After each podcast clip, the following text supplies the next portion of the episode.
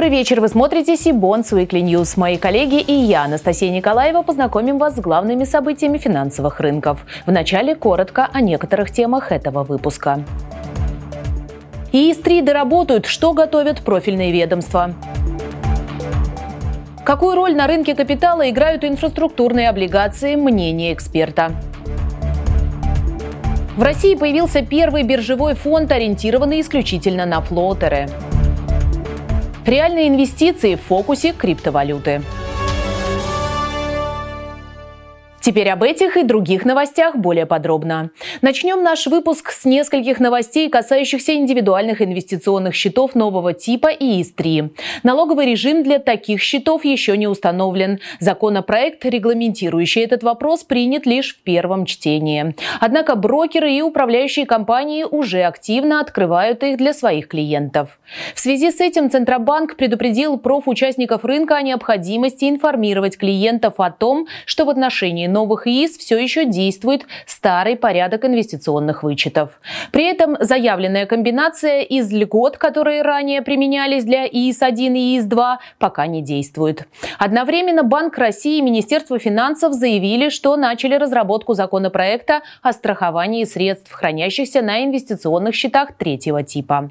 На данный момент ведомства определяют, будет ли такое страхование обязательным или добровольным, а также установят объемы возмещения. И еще один нюанс, который может быть доработан в ИИС-3. Центральный банк прорабатывает вопрос возможного возврата функции, которая позволяла инвесторам получать дивиденды и купоны с акций с индивидуального инвестиционного счета на банковский счет.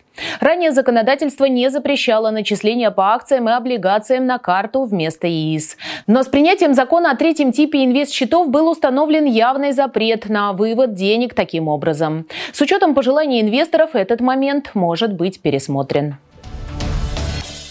Во всем мире достаточно популярны так называемые инфраструктурные облигации, ценные бумаги, которые позволяют привлекать средства на финансирование серьезных региональных или государственных проектов, будь то строительство дорог или важного социального объекта. Правда, в России этот инструмент стал использоваться не так давно. В 2021 году Дом РФ представил новый механизм финансирования инфраструктурных проектов через выпуск облигаций дочернего общества СОПФ инфраструктурные облигации облигации. И на днях эмитент представил очередной выпуск таких бумаг на 15 миллиардов рублей. Сбор заявок предварительно запланирован на вторую половину февраля. В преддверии выпуска мы решили обсудить особенности этого инструмента с Александром Толачевым, заместителем главы по рынкам капитала банка Дом РФ. Он уже с нами на связи. Александр, добрый вечер. Добрый вечер, Анастасия. Рынок инфраструктурных облигаций в России достаточно молод. А в чем преимущество таких бумаг по сравнению с классическими облигациями? Востребованы ли они у инвесторов? Активны ли сами регионы в привлечении капитала таким способом? Да, спасибо за вопрос. Э, инструмент этот мы запустили в 2021 году через инфраструктурную дочку Дом РФ СОП инфраструктурные облигации. А за эти три года мы выпустили на рынок 6 выпусков облигаций СОП общим объемом 90 миллиардов рублей. И по состоянию на сегодня можем говорить, что действительно этот инструмент нашел высокий отклик э, у инвесторов и высокий интерес они проявляют к таким выпускам. А, так, в последнем выпуске СОП 06, э, который мы делали в августе 2023 года, приняли участие свыше 2000 инвесторов, и значительное число из них оказались частными инвесторами. А, на сегодня а, фактически все основные категории инвесторов – это и инвестиционные компании, и управляющие компании, и страховые, и даже международные финансовые организации выступили инвесторами в инструмент СОК. Александр, спасибо. И давайте перейдем к конкретике. Сколько проектов уже реализовано в рамках этого инструмента? Какие прогнозы делаете на этот год? А, в настоящий момент реализуется 46 а, проектов э, в 24 регионов. В настоящий момент выборка по проектам превышает 70 миллиардов, а целевой объем финансирования в рамках программы составляет 150 миллиардов рублей.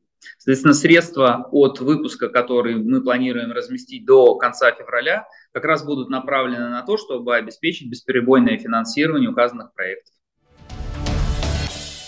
Вчера, 7 февраля, в Москве состоялся юбилейный 10-й Российский ипотечный конгресс, организаторами которого традиционно стали Сибонс конгресс и Русипотека. В конгрессе приняли участие более 100 человек. В рамках мероприятия обсуждались итоги прошедшего года и перспективы ипотечного бизнеса. Одним из первых выступил главный экономист ПФ «Капитал» Евгений Надоршин. А следующие секции были посвящены обсуждению многообразия платформ, цифровых сервисов, трендов и проблем цифровизации ипотеки, секьюритизации и многому другому.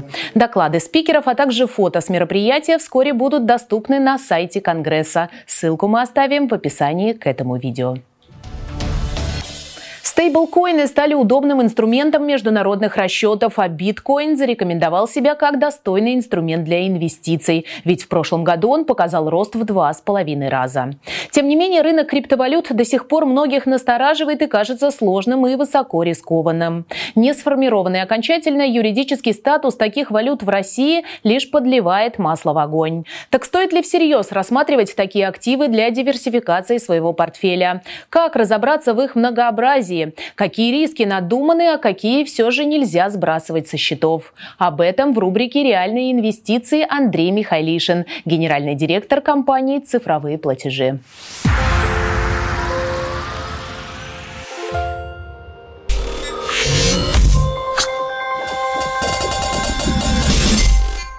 Каждый из нас ставит перед собой вопрос, стоит инвестировать в криптовалюту или нет, это как раз вот к тому, что крупнейшие инвесторы, инвестиционные фонды в мире а, находят любые возможности, законные, естественно, для того, чтобы инвестировать в крипту.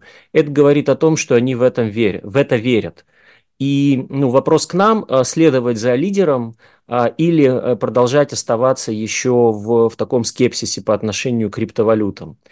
Это с одной стороны.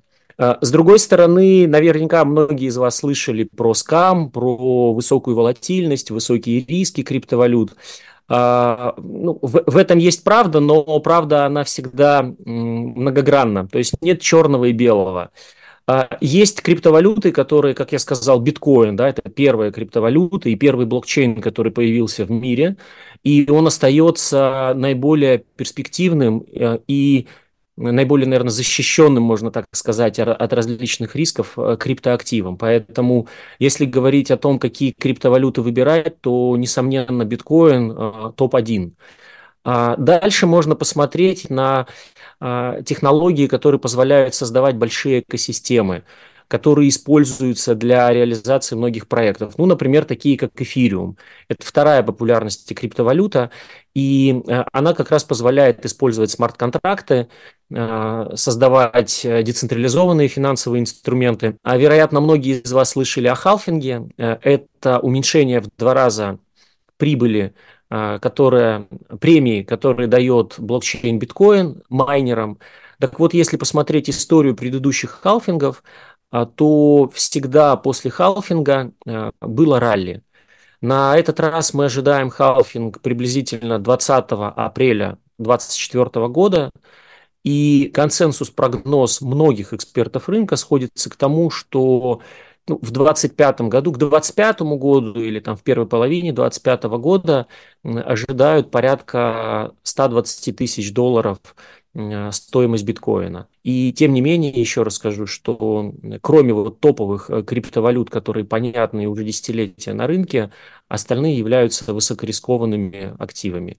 И тут не раз Центральный банк Российской Федерации, в чем-то он прав, то, что за криптовалютами нет, по сути, эмитента, нет, э, кому можно предъявить права требования, это такой актив, за которым нет какой-то определенной компании или государства. Поэтому это тоже накладывает определенные риски. В России появился первый активно управляемый биржевой фонд, ориентированный исключительно на флотеры. Его запустила управляющая компания «Первая», которая сообщила, что будет включать в портфель фонда как корпоративные облигации с переменным купоном, так и УФЗ ПК с датой размещения не позже 2020 года. Незначительную часть также могут составить инструменты денежного рынка, сделки обратного репо, то есть с обязательством обратного выкупа.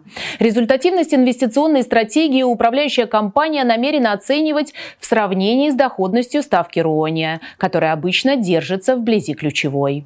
Облигационные паевые инвестиционные фонды не редкость на рынке коллективных инвестиций, однако такой фокус исключительно на флотерах, случай пока беспрецедентный. Идея кажется актуальной, поскольку соответствует периоду высокой ключевой ставки, но что будет, когда начнется цикл ее снижения?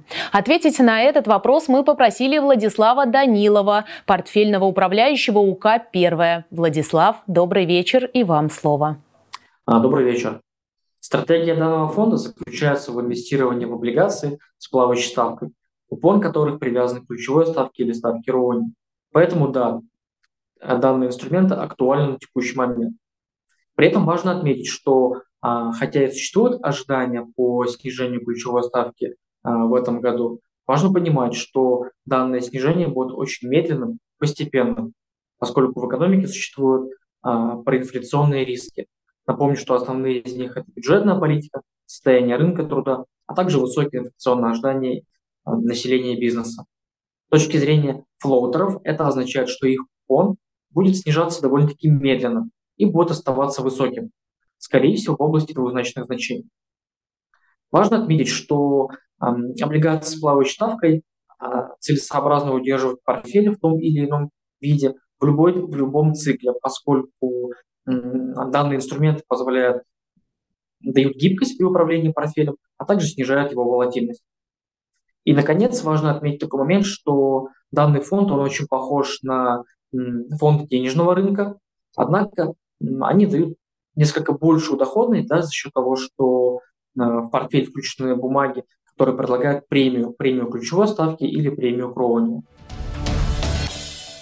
В завершении выпуска дайджест актуальных облигационных размещений, откроет который птицефабрика «Енисей Агросоюз». На этой неделе она завершила размещение дебютных облигаций на 400 миллионов рублей. Эмитент начал свою историю на публичном долговом рынке с флотера. По пятилетним бондам предусмотрены переменные купоны, расчет которых производится по формуле ключевая ставка плюс 4% годовых. Таким образом, ставка первого купона установлена на уровне 20%. Сами купоны квартальные. По выпуску также предусмотрено досрочное погашение через колл-опционы.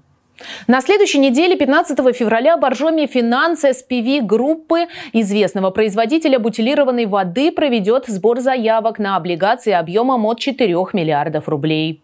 Речь идет о трехлетних бумагах с офертой через полтора года и ориентиром ставки не выше 17,4% годовых. Купоны квартальные. Кроме того, условиями эмиссии предусмотрено поручительство головной компании и ковенантный пакет. Тех размещение запланировано запланировано на 20 февраля. Выпуск будет доступен для приобретения неквалифицированным инвесторам при условии прохождения теста.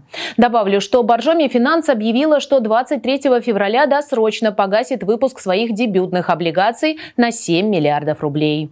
Погашение состоится в дату окончания шестого купонного периода. Этот пятилетний выпуск был размещен в феврале 2021 года по ставке полугодового купона 7,6% годовых.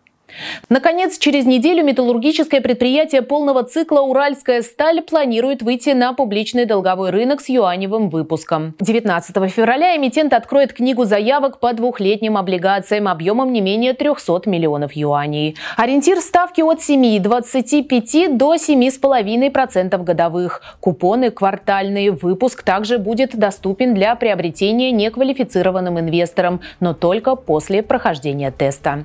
И это все новости на сегодня. Чтобы не пропустить анонсы предстоящих конференций, онлайн-семинаров и новых выпусков Сибонс Уикли, не забудьте подписаться на наш канал, а также на телеграм-канал Сибонс. Я же прощаюсь с вами. До встречи в следующих выпусках.